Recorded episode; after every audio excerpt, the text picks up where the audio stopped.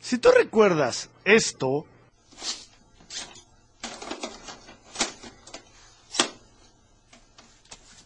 Fuck! Fuck! A fucking piece of fucking shit.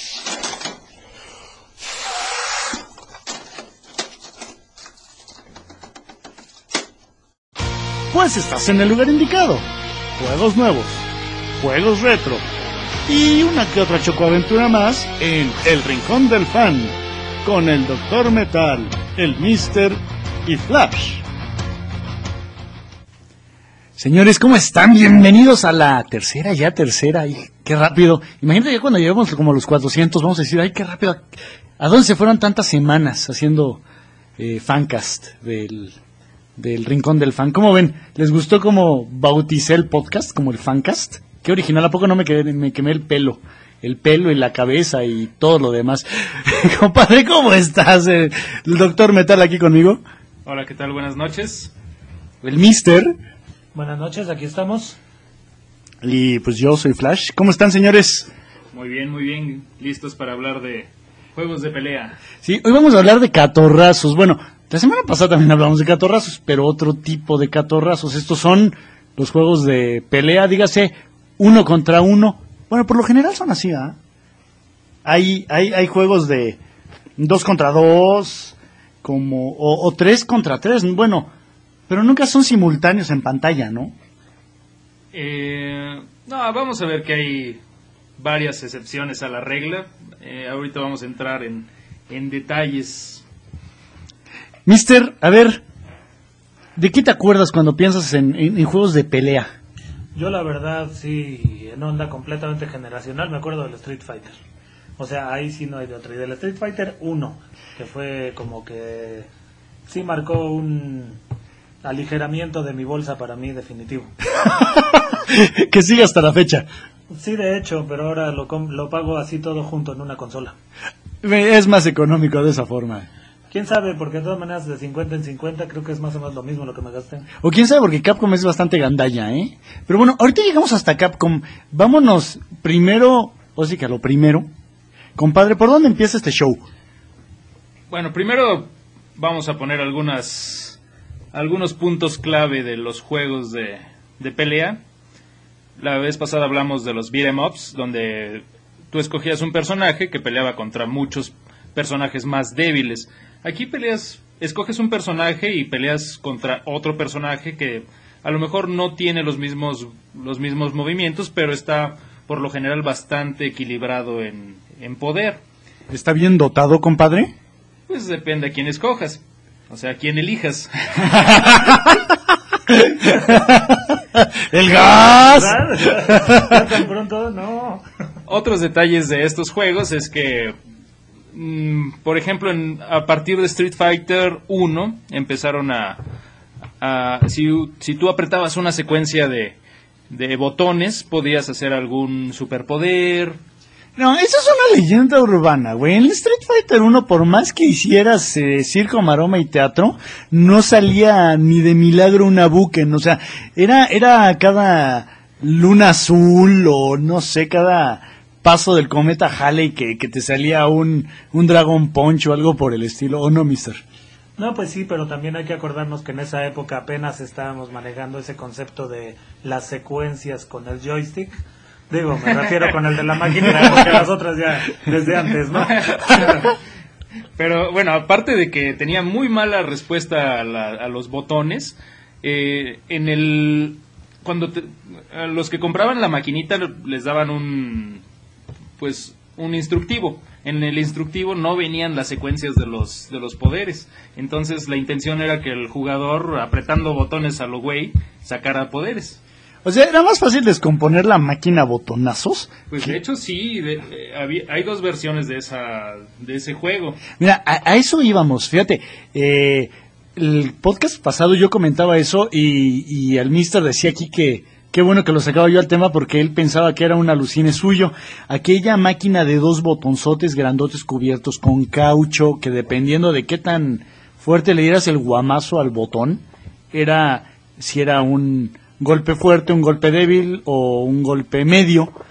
Eh, entonces, bueno, platícanos qué pasó con esa máquina, compadre. No, pues vieron que no les resultaba porque se empezaban a dañar las, la- pues los gabinetes de los catorrazos que uno le daba. O sea, imagínate, no nada más se fastidiaban los botones, güey, aflojabas como si fuera carro, se iba aflojando el, el mueble. Pero sí, sí, sí, pero nos estamos adelantando. Ahorita vamos a hablar del Street Fighter 1. Eh, Vámonos más para atrás, ¿te late? Me parece muy bien. Entonces, eh, un, unos puntos claves que habíamos dicho de los, de los juegos de pelea es que tenías la opción de jugar contra otro jugador humano. Fíjate, eh, de los primeros, el, el primero que salió fue el, ¿qué, cómo era? Heavyweight Champion o Sí, una onda así. Heavyweight Champion en 1976. O sea, Mister, cuando tú andabas apareciendo por estas épocas, digo, por estas este, tierras, ¿no? Lo más probable es que anduviera yo así como que dividido, pero en dos partes. Ah, ok, este, ¿Eras, eh, ¿Eras la promesa de un beso o todavía ni eso? No, de hecho yo creo que fui más bien como la consumación de algo más bonito. Ah, bueno, ahí ahí dejemos. está chido, está chido. y después vino un juego que se llamaba Warrior, que era, bueno, los que vivimos esa época, digo, muchos lo vivimos bien de chavitos, pero nos acordamos que en los videojuegos eran una cosa hecha como con, híjole, ¿cómo decirlo? Eh, los personajes eran delineados ahí muy chistosamente con... Eh, varas blancas y, y era una cosa muy extraña. No sé si se acuerdan de esos juegos como el de Star Wars, por ejemplo. Bueno, que en sí la cuestión era por los píxeles, ¿no? Que ahorita cualquiera de los personajes, como decíamos la vez pasada, cualquiera de los personajes de un juego, como el Dead or Alive y todo, involucra más programación que cualquiera de los juegos que estamos mencionando ahorita, completos. Sí, llega este juego que era el Warrior, que era un juego en el que dos güeyes se lidiaban espadazos, pero aparte visto por arriba, o sea, no les veías cara de nada. Tenía uno que echarle demasiada imaginación para creer que eran dos caballeros rompiéndose el Océano Pacífico espadazos. Bueno, pero tampoco había tanto problema. Si en esa época nos imaginábamos que había espadas de luz que se prendían, pues, No, deja tú, o sea, si había juegos como, ¿te acuerdas del Adventure de, de Atari? En el cual tu, tu heroico cuadrito era el personaje principal del juego. Ya pues digo, como el Pitfall, ¿no? Que todo el mundo pensaba que era Indiana Jones. Bueno, sí, esas chaquetas mentales nos hacíamos porque no, este, todavía no llegábamos ni siquiera a licencias en aquel entonces. Entonces, bueno, estaba ese juego que era el Warrior y después que viene, compañero. Pues en 1984 surge Karate Champ y ese mismo año surge la edición de jugador contra jugador. El, al- el que haya visto la película Bloodsport o aquí en México llamada Contacto Sangriento la puede recordar. Fíjate, eh, ahorita que dices eso, nada más platicarles rápido. Era un juego que se jugaba con dos palancas. O sea, con una movías a, tu karateca y con la otra palanca, dependiendo para dónde movieras la palanca, era el tipo de golpe que soltaba el monito.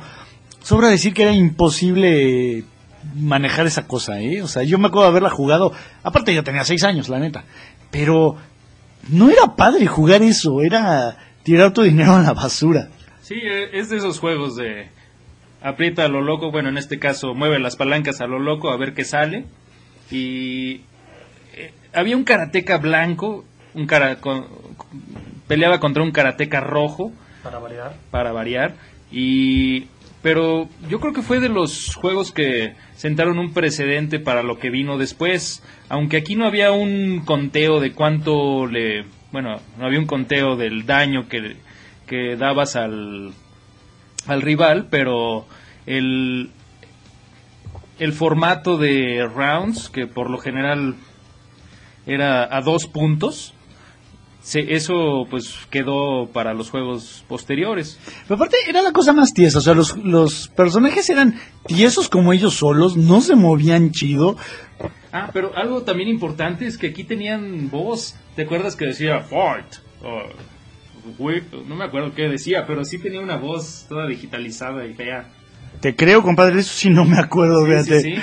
Oye, y aparte ese juego, bueno, fue llevado al NES de una forma bastante desagradable. O- llevado a muchas consolas, de hecho.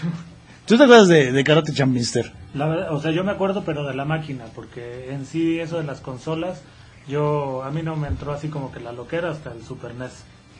Neto. O sea, todo lo de ahorita del NES es así como retro. O sea, el, el, el, el NES, no, ¿no le entraste al NES, al, al primer- a la tostadora? No, de hecho, bueno, sí le entré, pero en el plan de que era en casa de un amigo.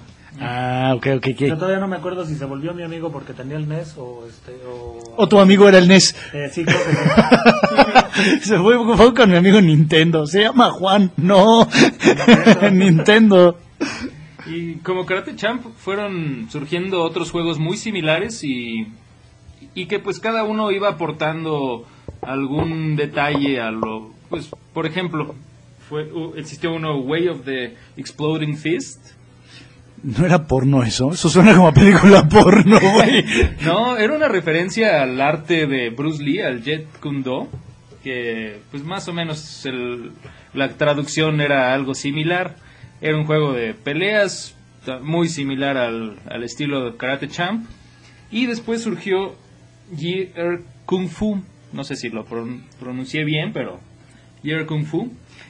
Ese yo sí lo jugué en las maquinitas, fíjate. Y ya de lo novedoso que traía es que ya había una barra de energía para los dos jugadores. Y, bueno, tu monito brincaba así como onda tigre y el dragón y había una monita que te aventaba abanicos. Yo nunca entendí qué cuernos de daño te iba a hacer un abanico. Eh, depende porque el de Kitana sí se ve doloroso. No, bueno, pero este eh, Kitana, Kitana es la que tiene la boca así bien gachita. No, ese es Milena. Esa es ah, ok. Bueno, para mí todas son iguales, güey. Bueno, pero es que es Mortal Kombat, es puro color swap.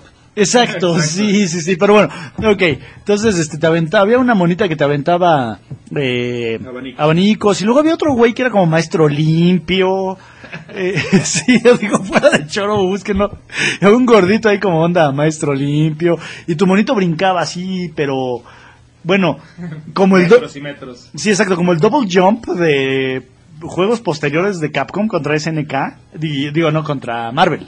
Ah, Una onda así.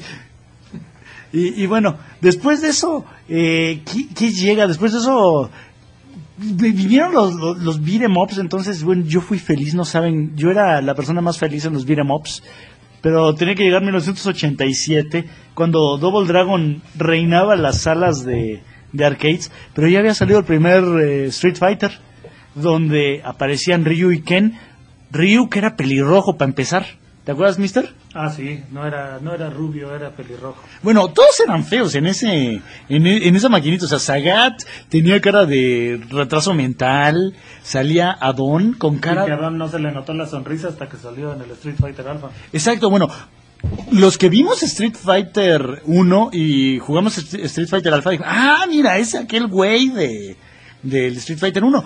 Pero nada más, o sea, los demás dijeron quién sabe quién sea ese. Después salía el, había un Mike, que la leyenda cuenta que en realidad es Balrog, que se llama Mike Bison en, en Japón. Ah, se supone que era un otro boxeador que en- dentro de sus datos curiosos es que había matado a un a un contrincante en el ring. El- no- ¿Y que Balrog no había hecho lo mismo? Sí, pero Se supone que a Balrog lo corren, ¿no? De, lo, lo vetan del boxeo por haber sido muy violento y una cosa así. Era como... Porque hacía apuestas también, que no sé qué, tiene, qué tenga que ver con esa época, pero algo ha de haber pasado. ¿Quién sabe, güey? En el box nunca se ha dado eso. No, ¿verdad? había un viejito Lee, ¿no? Que muchos decían que era el papá de Chun-Li, que no sé por qué decían eso, porque se escribía distinto. ¿No era Gen? El que después fue Gen. Ah, cierto, Gen es el viejito, Lee era pues otro chino de azul, ¿no? Ahí perdido. Sí. Sí. Sí, que después apareció en Double Dragon 3. Ah, no, ¿verdad? Pero bueno.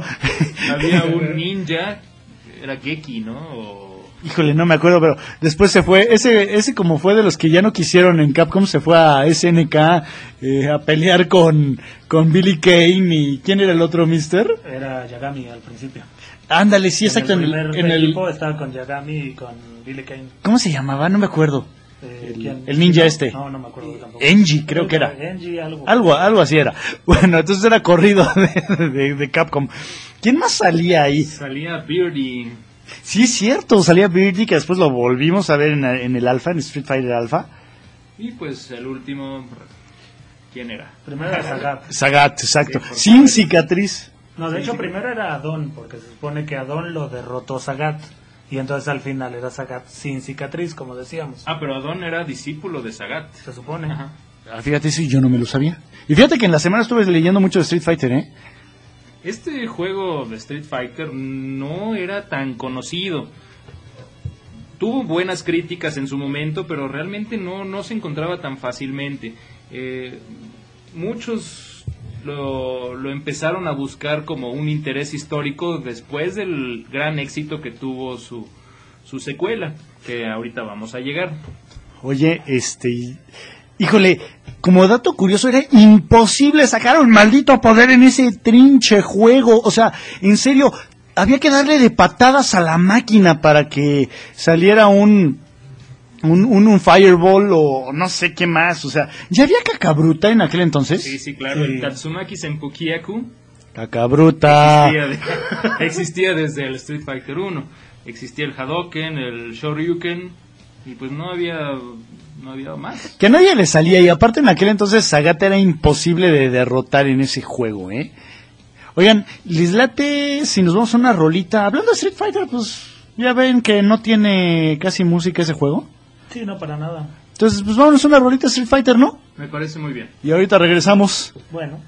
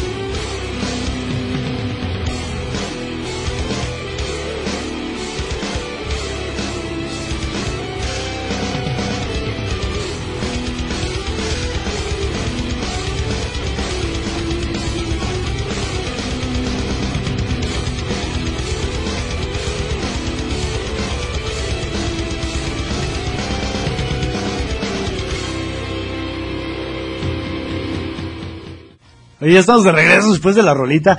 Ay, Street Fighter 2. Que bien que mal, no podemos negar que Street Fighter 2 fue un parteaguas en los videojuegos, ¿eh? O sea, inició toda una maldita oleada de juegos de pelea que, bueno, sobrevive hasta la fecha y que ha tenido sus altos y bajos, porque ha tenido juegos muy buenos y juegos, pero de dar vergüenza, y otros que pasaron sin pena ni gloria. ¿O no, compañero? Sí, eh, yo creo que todo se todo lo que se haga se va a comparar con el Street Fighter 2 de 1991. Fíjate, Yo la primera vez que lo vi, o sea, fue de, wow, esto está increíble. Aparte de ver las piernotas de Chun-Li. Bueno, tenía yo 12 años, güey, también no podías pedir que dijera yo mucho. O sea, dices, ay, güey, está bien buenota, tiene unas piernotas. Que ya después alguna vez vi un fotomont, bueno, un- un- una imagen de cómo serían las piernas de Chun-Li en la vida real y dejó de ser sexy. ¿Alguien podría describir cómo era el gameplay de, del Street Fighter para los que no lo conocen? Mira, fíjate, para empezar, el ver seis botones, y dices, bueno, ¿y yo para qué voy a usar tantos botones? Yo estaba acostumbrado a usar tres en Double Dragon, güey. Sí, no, pues ya era así como una intimidación y más que te dabas cuenta que cada uno hacía algo diferente. Sí era... O sea, yo creo que mucha gente se tardó en dilucidar que era la intensidad del golpe dependiendo del botón. O sea, nada pensaban que era así como pégale y pégale y pégale. A mí me daba mucha risa porque, por ejemplo, Gail había una, creo que la patada media, si no mal recuerdo, que le picabas así sin moverte, y el güey brincaba y se ponía de cabeza, bueno, hacía un desafío a la gravedad ahí increíble, más eh, increíble de lo que su peinado desafiaba a la gravedad. No, de hecho ese era haciéndole hacia atrás con la patada dura. La patada dura de Gael era diferente dependiendo para dónde le apretaras. Ah, no, pero eh, una saltabas y saltabas vertical y se ponía de cabeza y daba la patada. Esa, Es- esa, esa, esa. Ay, güey, este, híjole, y luego había el otro que, el golpe, no me acuerdo cuál de todos era, que se daba una vueltita ahí, le ponía un cate con, con el dorso de la mano. Era el fuerte. Ajá. Sí, sí, sí. Y bueno, cuando veías que la máquina, porque muchas veces la, la referencia era lo que hacía la computadora en contra tuya, güey, que primero decías, no, hay cosas que solo la computadora puede hacer, güey. ¿Ustedes a quién escogían? A Chun-Li. ¿Tú, mister? ¿A quién elegías? Ah, ah, este, no, pues, ¿Y fíjate cómo cómo le escogías, compadre? tenía 12 años, güey, y mucha ¿A dónde imaginación. metías la moneda? Era como aquel chiste que decían al, al gallego, este, oiga, ¿por dónde puedo, este, por dónde puedo coger un taxi? Hombre, pues por el mofle. Sí, no. No, bueno, y aparte de Chun-Li, no, pues nada más era la única mujer, güey. No te electrocutaste. Este, no, eso era cuando tú escogías a Blanca, ¿no, compadre? Te daba el calambrito. No, bueno, ya fuera de choro.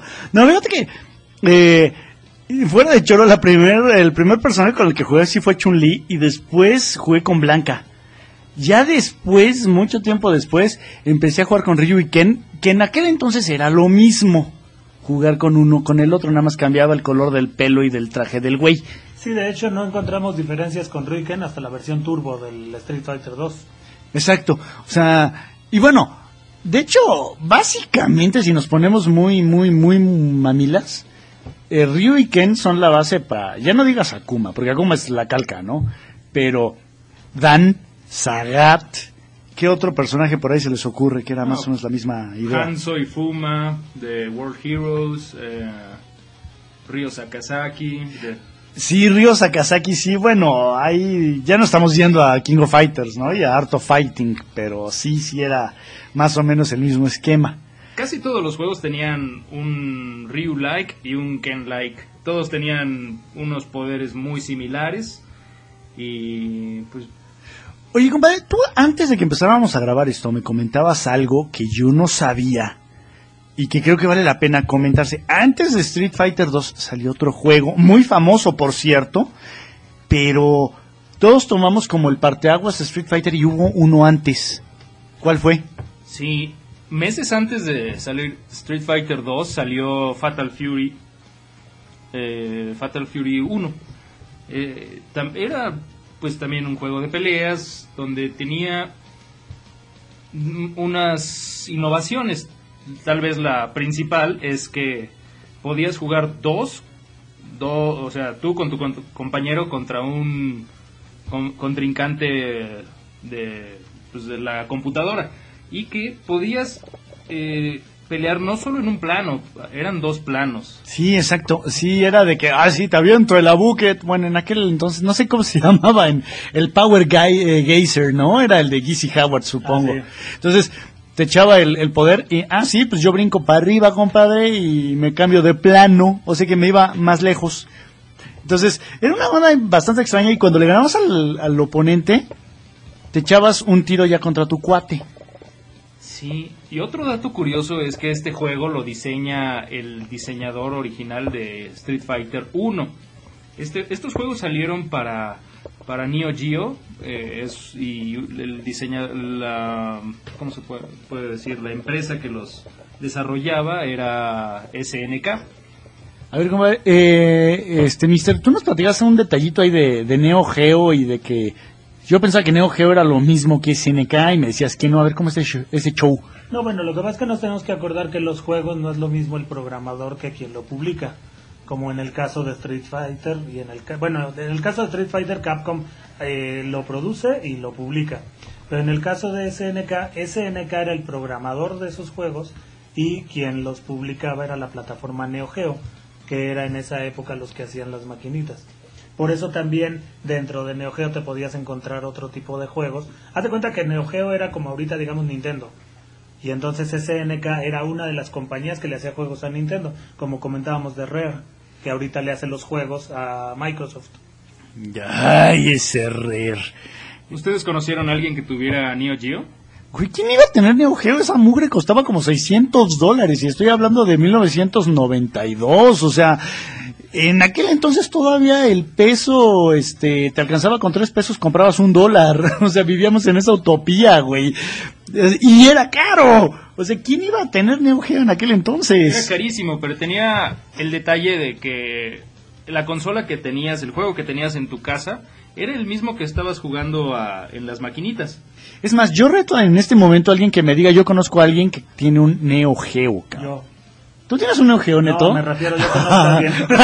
ok, ¿quién rígelo? ¿Quién? No, de hecho tengo un amigo que an- antes tenía un, un local ahí en Pericuapa. Él se dedicó mucho tiempo a recopilar todas las consolas. Él sí, él sí me tocó ver todas hasta el momento que lo dejé de ver, que quitó su local. Y sí tenía un Neo Geo, sí tenía así un montón de consolas japonesas que yo las conocí en vivo hasta que fui a visitarlo. Entonces sí tenía así ese tipo de cosas. Y hasta, cua- y hasta que te corrieron de su casa, ¿no? Este, no, ahí sí me salí antes. Fui prudente. Oye, después, bueno, eh, Street Fighter, que aparte aquí creo que hay algo que vale la pena comentar por parte de Capcom.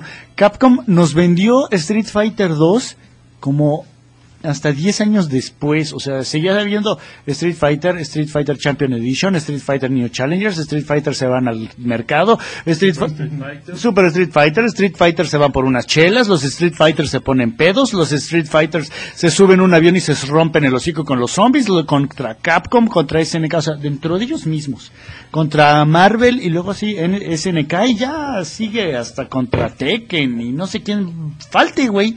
No, lo interesante es que fueron casi, eh, o sea, han sido 25 años de Street Fighter, pero son 25 de años entre el Street Fighter 1 y el 4.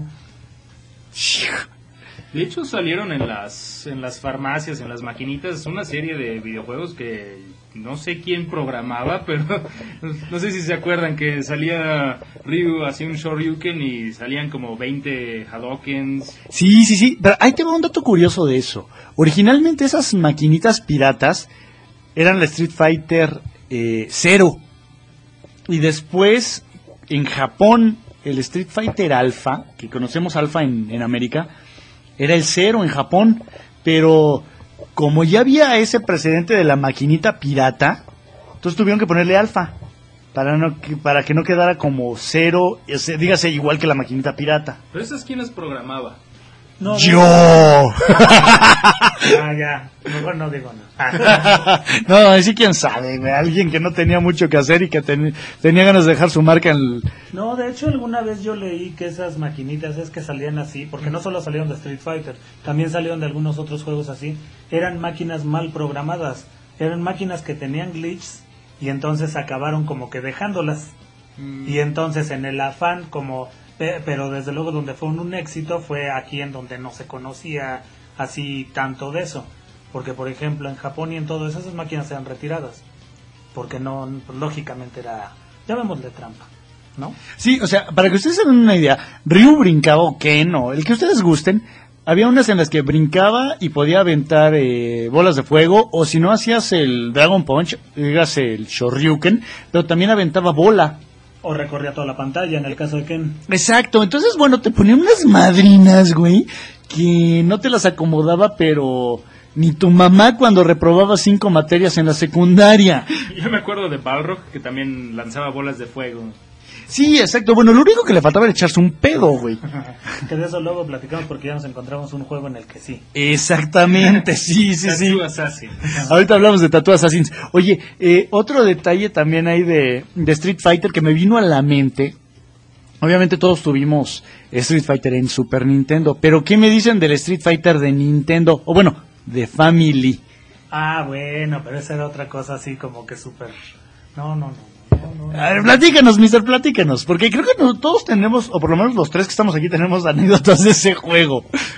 A mí ese juego me llamó mucho la atención porque cuando yo lo conocí, que decían que era de Super Family, yo me di cuenta que los sprites, o sea, los personajes, la, la animación y todo, la habían sacado de el Neo Geo Pocket.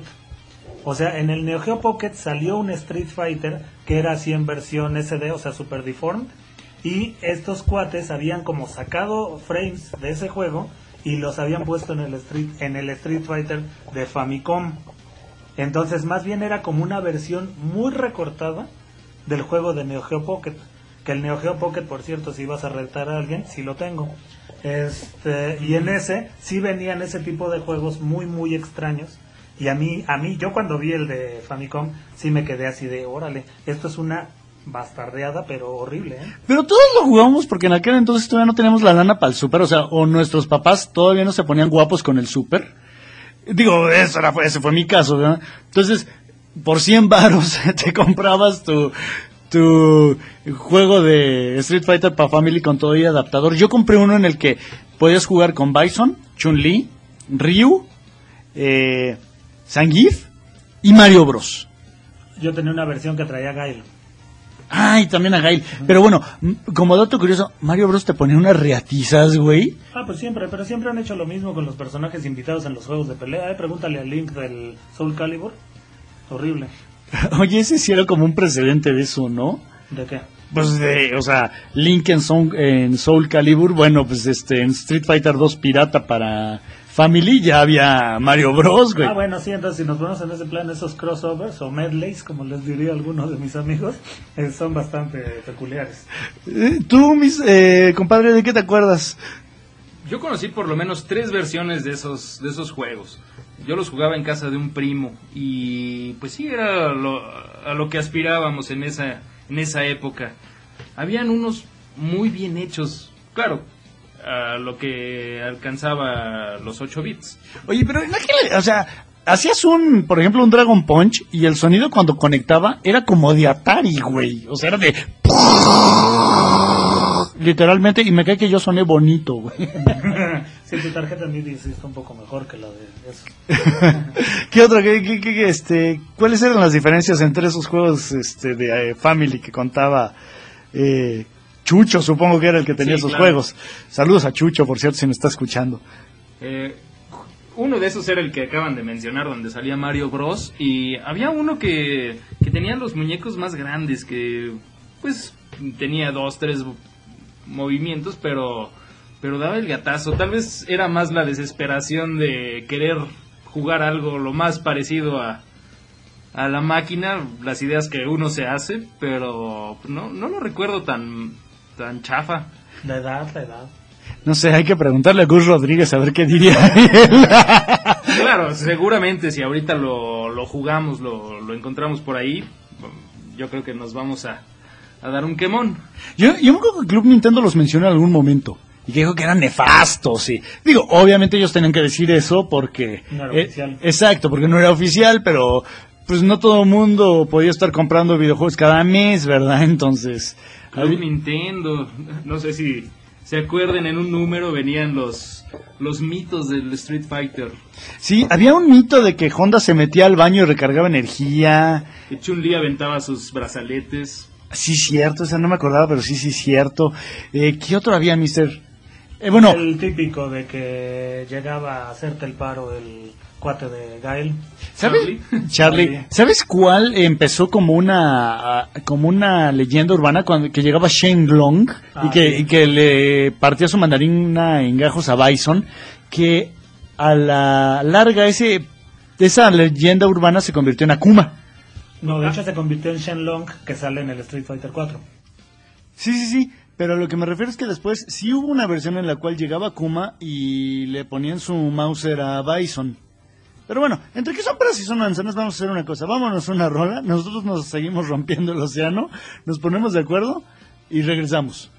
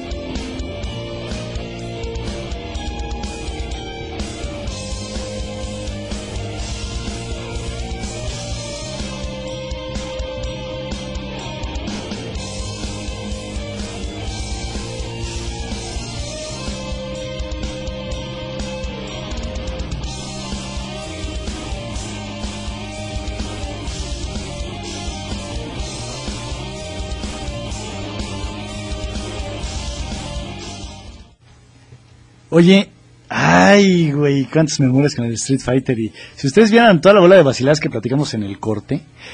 eh, oye, pero creo que invariablemente después de Street Fighter tenemos que dar el paso al siguiente juego que, que también tomó al mundo por sorpresa. eh, y hasta el mole le sacó literalmente, ¿no? Eh, compadre, creo que tú eres el más indicado para hablar de eso porque eres muy fan. Bueno, estás en lo cierto y el nombre del juego es Mortal Kombat. Que aparte, creo que, bueno, por lo menos yo escucho Mortal Kombat y luego luego empiezo a escuchar la musiquita a fondo de la película.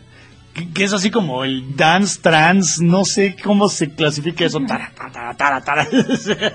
y me dan ganas de empezar a tirar de balazos y, y- y dar de patadas. Antes de Mortal Kombat eh, existió otro juego malo que se llama Pit Fighter, donde fue, pues, por lo menos el primero que, que yo recuerdo. Bueno, no sé si NBA Jam salió primero, pero eran personas digitalizadas y, y ya eh, utilizando una pantalla azul y... No, no, no, bueno, primero fue Pit Fighter, o sea, muchísimo antes que, que NBA Jam. Sí. Que aparte NBA Jam estaba bien hecho. que ahorita me estábamos platicando antes de hacer el, el fancast que es este Atari el que Sí, Atari es el desarrolló. Y pues este e- es el primer juego que yo recuerdo, el Pit Fighter, donde ahí como que se empiezan a distorsionar los valores impuestos por Street Fighter, donde pues la intención era una pelea justa, un respeto a tu contrincante, que gana el mejor, y aquí te encuentras a gente que, que te patea cuando estás, ah, estás tirado, el mismo público te, te da una cuchillada y demás barbajanadas. Y, y bueno, eso fue Pit Fighter. Después, mm, yo recuerdo una vez un tío me llevó a un primo y a mí a, bueno, nos llevó un- a un primo y a mí a jugar maquinitas. Ay, yo pensé que era una pelea como Pit Fighter, güey. Una ¿de pelea qué- qué- clandestina. Qué infancia tan interesante. No, no, no, nos llevó a, a las maquinitas y, y de pronto vi un juego que si te acercabas hasta te salpicaba la sangre y que se llamaba Mortal Kombat, que Kombat lo ponían con K, por cierto. Porque era más rudo. Ah, claro. Sí, y en este juego no solo lo, no solo vencías a tu oponente, lo pues le quitabas la cabeza, le quitabas el corazón, le, ¿qué más le hacías? Qué bonito lo hiciste sonar, güey. Le quitabas la cabeza, o sea, me imaginé como cuando desarmábamos los G.I. Joe. Exacto. Sí, no, o sea, literalmente le dabas un golpe y le arrancabas la cabeza con toda la espina, o sea, o le, le- le sacabas el corazón o lo hacías explotar.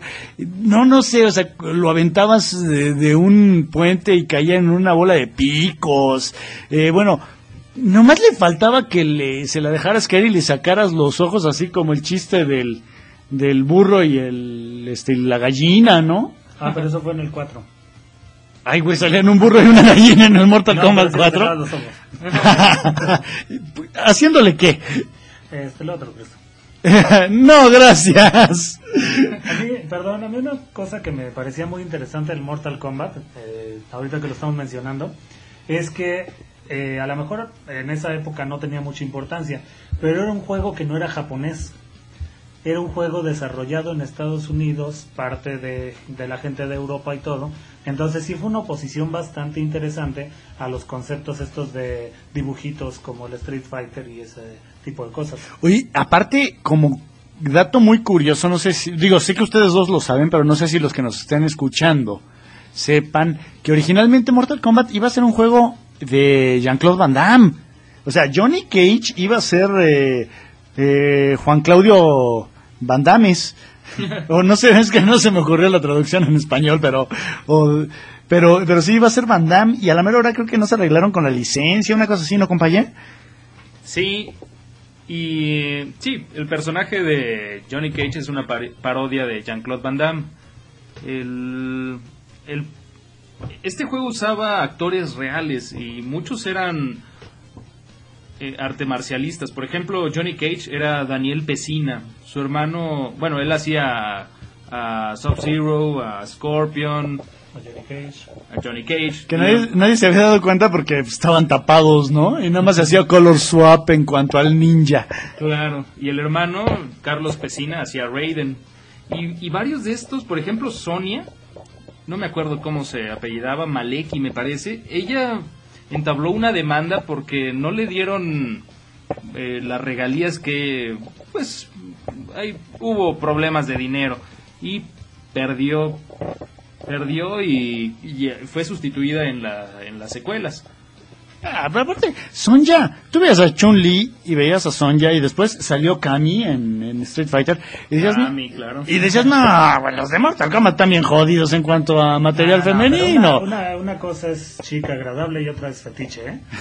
o sea, digo, No, pero pues digo, no, yo estoy diciendo chica agradable, digo, Sonja estaba bastante feíta, o sea, nomás no había. Pues eso sí. O sea, o a poco, por ejemplo, ¿qué era Mil, Me- Milena y Kitana o Kitana y Melina o cómo se llamaban? Ajá. Sí, eso sí. ¿Y cuál era la que tenía la boca bien fea? Maylina. Bueno, Y- híjole, imagínate esa así que te y decir este I'm going down. No, no. Te faltó Jade. Ah, sí, también. Güey, ¿ven por qué no jugué con Mortal Kombat? O sea, y después apareció Jade. Ah, sí. apareció Cyrax y No, luego de los ninjas, este, Cyrax, Smoke, Ermac, Sector. Sector.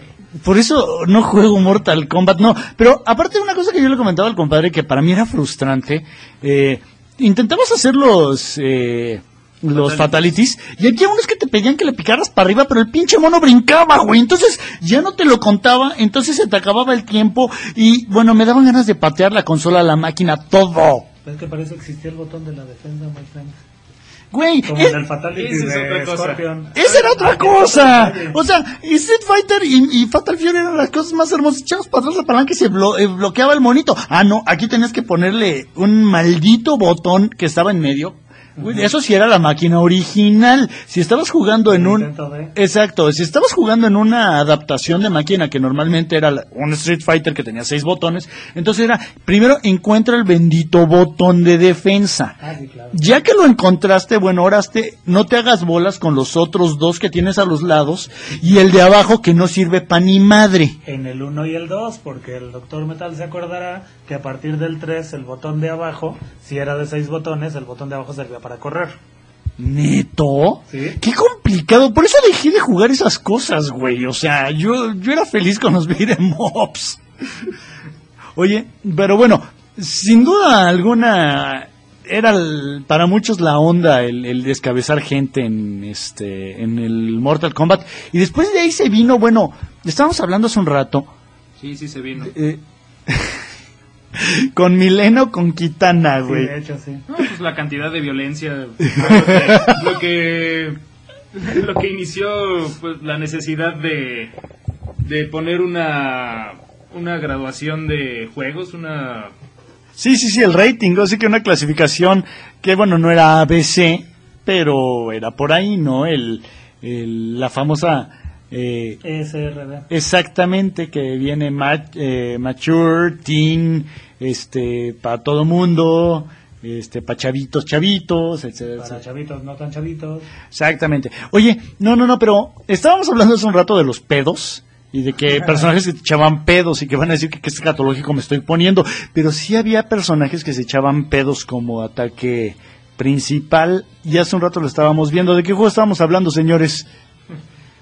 ¿Cómo se llamaba? Tattoo. Tattoo Assassin. No, creo que Tattoo- Tattoo, Tattoo, Tattoo Fighter, me, me imaginé a, Ta- a Tattoo, el de la isla de la, mo- de la fantasía, güey, del amor. de la isla de la... Yo me Bueno, imaginé a las chicas rusas. ¿y qué hacían las chicas rusas, compadre? Lo acabas de decir. Ah. No Oye, güey. la hora, si es el, el modo en el que estábamos. Oye, que no era familiar ¿Por qué eso. no se acuerdan de Tattoo? Sí, claro, en el avión, en el avión, con Ricardo Montalbán, No, no, güey. no, las chavitas rusas que cantaban. Ah, cómo no, sí.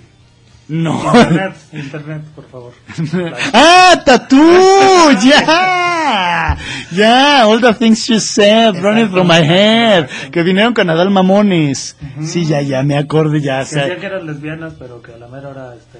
Sí, que- pues más bien eran bicuriosas. que eh, Adal Ramones estaba este, sorprendido porque se habían besado en un video. Ah, sí. Ay, por Dios, bueno. Bueno, pero estamos hablando de otra época. Para No, variar. es- sigamos, estábamos hablando de otros niveles intelectuales, definitivamente. Nada más antes de pasar a eso del, algo que a mí también, digo nada más para cerrar lo de Mortal Kombat, algo que a mí siempre me llamó mucho la atención de Mortal Kombat es, es que la historia se armó al revés. O sea, el primer juego casi no tenía historia, o sea, era lo de siempre, de nos juntamos todos para pelearnos y ver quién gana. Y posteriormente, mientras iban avanzando los juegos, resulta que no, que el malo no era el famoso Shang Tsung, que era un cuate que se llamaba Shao Kahn. Y que no, que después tampoco era Shao Kahn, que era una onda más como un torneo de dioses y todo lo demás. O sea, sí fue una elaboración que para mi gusto sí fue innecesaria, porque al final lo que la gente quería pues era romper este, ya saben, ¿no? Oye, pero aparte, bueno, antes de pasar a, a Assassins como dato curioso, ambas franquicias, hablando de Street Fighter y eh, Mortal Kombat, tuvieron sus movies. Ah, claro. Que bueno, la primera movie de Street Fighter, que fue la primera que salió de estas dos franquicias, o sea, la primera franquicia que salió y la primera movie que salió, con Jean-Claude Van Damme precisamente, eh, que aparte después nos dio un juego Street Fighter, eh, of course, sí, exacto, o sea, oye, este... Yo sé que no nos está escuchando y si nos está escuchando ni nos entiende, pero saludos a Doug Walker, el, el Nostalgia Critic. Eh, pero sí, sí, sí, salió esta, primero esta película de Street Fighter que era no mala, lo que le sigue. Ah, pero después salió la leyenda de Chun-Li y hasta divertida aparece la primera. Híjole, yo no la he visto, Ni ¿eh? yo. Pero sí, Evítenlo. Sí, no, Evítenlo. no, no me haría eso. que aparte sé que en esa es canadiense Chun-Li para empezar, ¿no? Para empezar. O sea, bueno, ¿de dónde? Bueno. Digo, a mí me gusta Batman y Robin, pero no me gustó Chun-Li. ¿Sabes qué desagradable se escuchó eso, güey?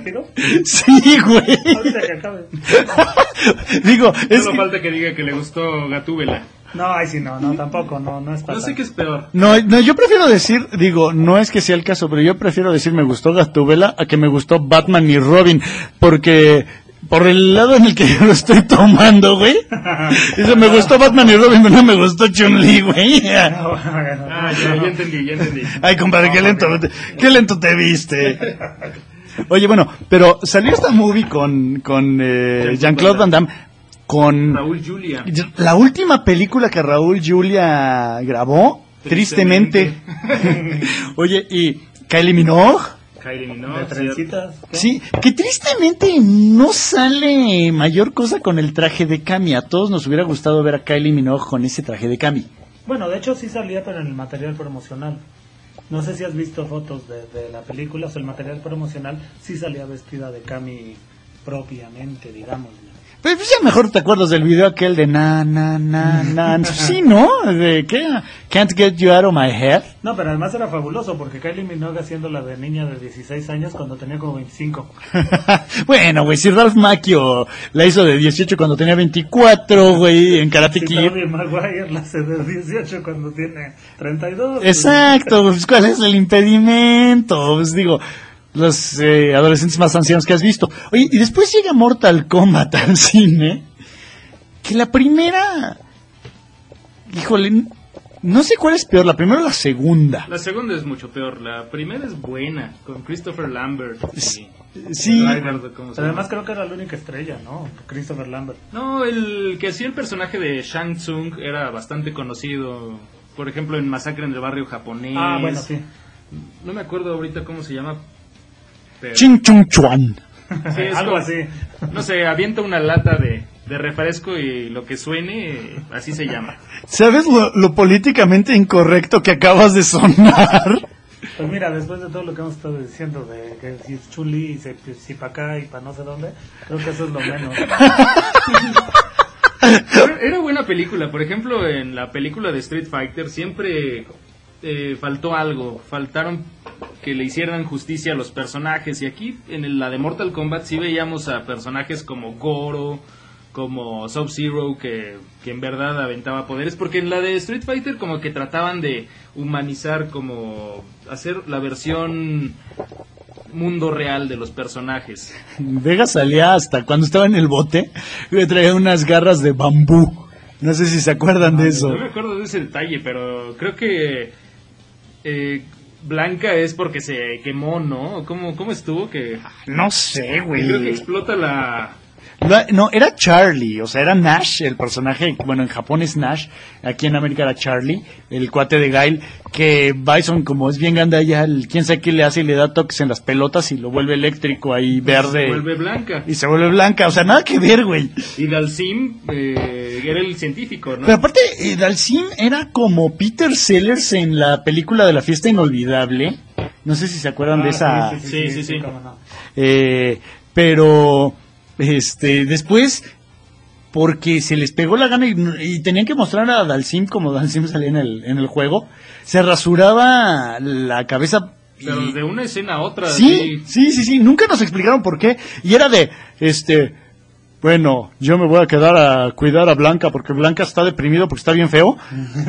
y de repente, no, pero vengan con nosotros, está cayendo el, el, el laboratorio. No, aquí vamos a estar bien y en paz. Shadaloo, ¿no? Era la... Shadaloo, Sí. la corporación Street Fighter. Y de repente, ah, bueno, pues ahí quédense, güey.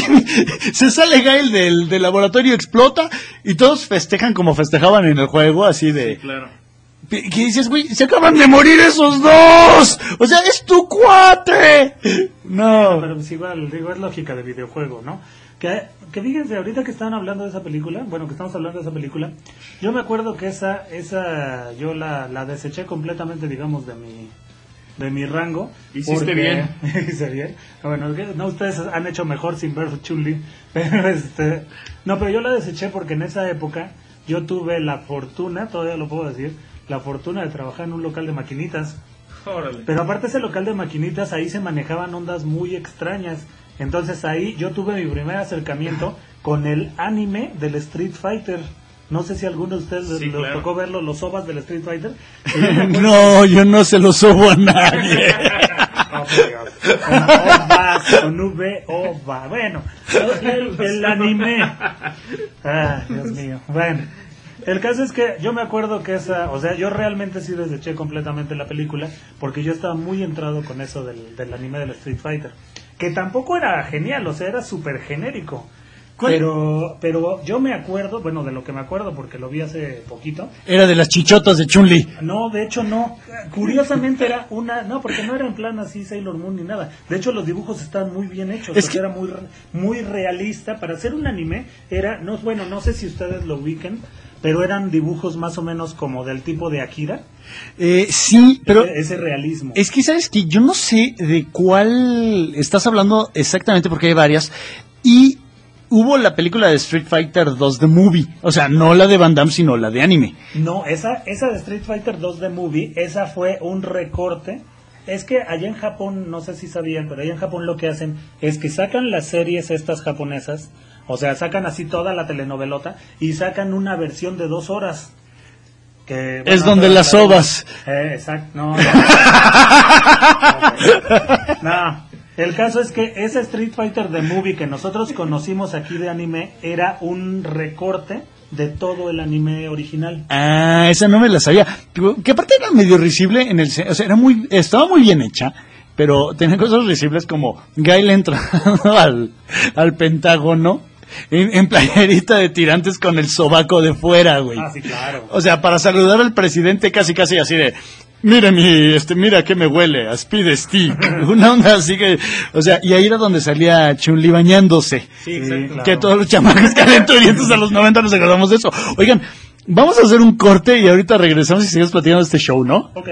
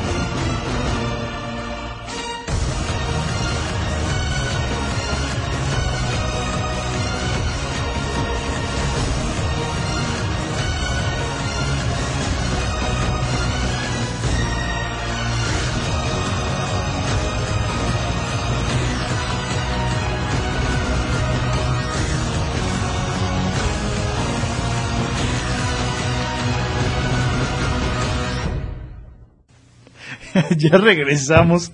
Oye, estamos platicando aquí de, de la película de Street Fighter animada, pero de que nosotros, este, entre tantas versiones que llegamos a ver, dígase, español eh, Latinoamérica, inglés y español gachupín, que bueno, el español gachupín obviamente tenía cada detalle. Eh, tú decías, mister, que cuando Gail conoce a Chun-Li le dice, ¿cómo? Ah, que la, la Chun-Li se pone enfrente de su coche para impedir que él se vaya y Gail así en su modo más, más gachupín pero al mismo tiempo más mexicano le dice que quite su bonito culo del camino antes de que se lo atropelle.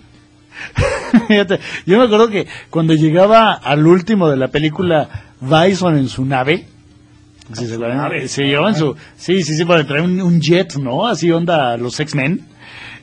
y de- decía Gael, coño, que Bison me ha cogido. y andaba res- este, revelando intimidades el Gael ahí. Yo pensé que había sido a Nash, pero bueno. ¡Iu! ¡Qué desagradable! Tú, compadre, ¿llegaste a ver el español de, de España? No, llegué a ver la versión en japonés y con subtítulos en inglés. Y llegué a ver una en inglés muy mala porque le cambiaron lo- la, música que la- en la versión original es muy buena. Fíjate, ahí sí no ubico, ahí sí no. Y después, bueno, estamos platicando que también hubo serie animada de Street Fighter, eh, Street Fighter 2 B o V, eh, que era donde Ryu y Ken eran, bueno, chavitos de, no sé, 18 años. Y pues ahí andaban dando el rol para ver con quién se encontraban y a quién se la partían para volverse más fuertes. Y esta serie la pasaba el Canal 5, que le pasaba eh, alternada, o bueno, cuando se les acababan los capítulos, metían una serie de Street Fighter americana, que era mala, pero bueno, era más mala que la inteligencia de Peña Nieto, cabrón. No sé si se acuerdan de esa, sí, exacto, la Mr. Wu. inteligencia de Peña Nieto No. No, no, no, de la serie de, de Street Fighter, que era donde Gail gritaba sonido boom en la, eh, que aparte Gail era como el jefe de, de una división de Street Fighters, así, organizada por el gobierno para ir a partirle el hocico a Shadaloo. O sea, en Onda X-Men. Ándale, pero barato, güey, como de a tres varos, y era como que te salía más caro irte a echar unos tacos a la esquina que juntar a esos güeyes.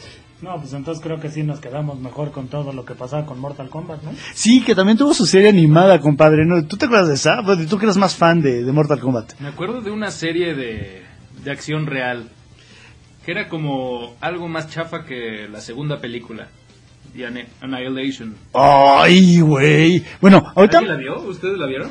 Yo la verdad sí recuerdo el- la, la caricatura. Sí, sí recuerdo haber visto algunos capítulos de la serie animada, pero esa que mencionas de acción real no, no la recuerdo. Sí, yo tampoco. Yo me acuerdo de la caricatura que la pasaba el 7. Sí, de hecho. La pasaba Canal 7. Y me acuerdo también de eh, que ahorita Machinima está pasando una serie por YouTube de Mortal Kombat. Ya les estoy haciendo aquí el, el promocional día gratis. Pero no sean gachos, primero que van a escuchar el fancast y ya después váyanse a ver la serie.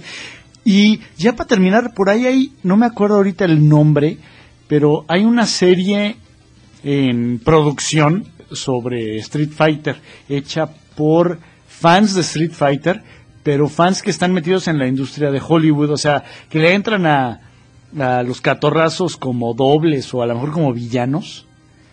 Ah, De- pues uno sale en, en una de la trilogía de Burn. Jason Bourne. Exacto, no me acuerdo cómo se llama Street Fighter.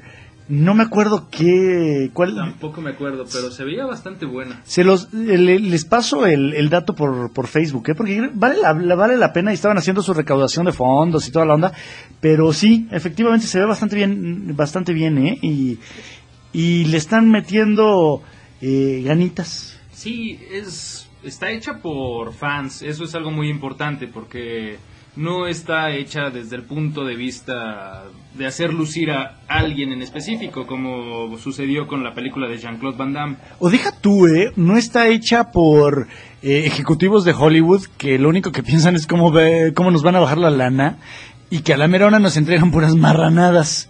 Bueno, pero de todas maneras yo pienso que eso de ser fan tampoco garantiza mucho, ¿eh? Pero sabes que creo que puedes entender más lo que, o sea, lo que quieres ver y lo que los fans quieren ver.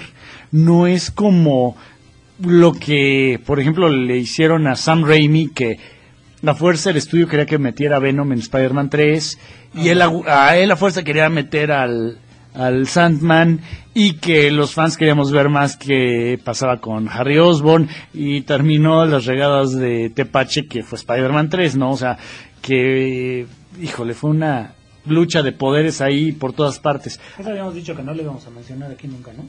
Ah, una de las tres cosas que no íbamos a hablar. Ah, bueno, entonces, bueno, eh, ya está mencionado, entonces ya nunca lo vamos a mencionar más. No, no, no, pero creo que cuando alguien que le tiene un aprecio al, al- al material original, eh, va a buscar respetarlo, no como lo hacen los ejecutivos de Hollywood que, ah, pues qué importa, y que, pues que Halle Berry que está bien sabrosa y que ya ganó un Oscar y, y que fue chica Bond y que mueva las nalgas y que salga de Gatúbela. Digo, ¿por qué fue lo que pasó con esa película, güey? O sea, eh, decisiones ejecu- ejecutivas, este, que se dieron en una fumada de mote con una chaqueta. Ok. Bueno, mientras no sea al revés. una fumada de chaqueta y... Ah, piénsale, bueno, vamos a seguir con lo que estamos platicando. Oye, otros juegos de pelea. Chale, qué corriente sonera. No. No, finísimo yo. Oye, ¿qué más, Comar? ¿Qué vas a decir? Pues podemos seguir por la línea de los juegos de SNK. Híjole, que casi no hubo juegos de pelea de SNK, ¿eh? Sí, hubo para, para aventar para arriba. Y yo creo que lo- el primero, bueno, el que yo recuerdo, que ahorita teníamos un, una discusión si era un fighting game o no, era el Street Smart. Y tenía la, la premisa de escoger a un peleador, también podías jugar contra... Bueno, no, ese es el detalle, que no podías jugar contra tu, contra, contra tu compañero, ¿no? Eso es lo, lo, que, lo que discutíamos. Exacto, entonces ya era más un beat'em up que un, que un juego de peleas. Pero aquí, eh, si solo jugabas tú contra la computadora, te jugabas contra un personaje de igual o incluso más poderoso que tú. Entonces ahí sí se cumple uno de los de los puntos clave de los juegos de pelea. Híjole. ¿Tú te acuerdas de Street Smart, mister? No, la verdad ese juego sí yo... O sea, lo recordaba, pero no nunca lo jugué. O sea, sí había yo oído hablar de él por lo mismo de, de los juegos, pero no, no lo jugué. Sí. Pues, que- Pues creo que eh, lo chistoso del juego era que que no importaba, no tenía mayor historia, lo importante era ir juntando chavas, ¿no? ¿Se acuerdan de ese detalle? La misoginia vuelve a los videojuegos. ¿Alguna No, creo se que fue? no, hace ahí, no se ha ido. y qué triste, ¿eh? Por eso vamos a hablar de Dead or Alive. Ah, bueno, sí, sí, completamente. En su momento, en su momento. Paciencia. Oye, bueno, ya, ya llevamos una hora hablando de esto, señores. Vamos a despedirnos, pero eh, vamos a dejar este show en continuarán eh, para la próxima semana. Seguirles platicando de lo mismo, pero más barato. Ah, no, no, no es el doctor Simi. No, No. yo creo que sí, porque va a ser SNK, va a ser Dead or Alive, entonces sí estamos hablando de... Y sí, exacto, tenemos mucho para dónde hacernos. Y sobre todo más con las de Dead or Alive. Sí, pues sí. Entonces, este, vamos a ponerle sus bikinitos en el Extreme Beach Volleyball. Que yo sigo pensando que ese juego tenía que haber sido DLC, no tenían que haber cometido la... sacrilegio de venderlo como si fuera parte. Y aparte fueron dos, no, no fue uno. Sí. Pero bueno, señores, ya nos vamos. Este, yo le cedo la palabra al mister para que se despida. Nos vamos y nos vemos la semana que entra, más bien nos escuchamos. Muchas gracias por escucharnos esta semana. Y esperamos la próxima semana nos acompañen y seguirles dando algunas algunos recuerdos para revivirlos. Ya nos vamos. Estuvo aquí el doctor Metal, el mister, yo fui Flash. Adiós. Este podcast continuará.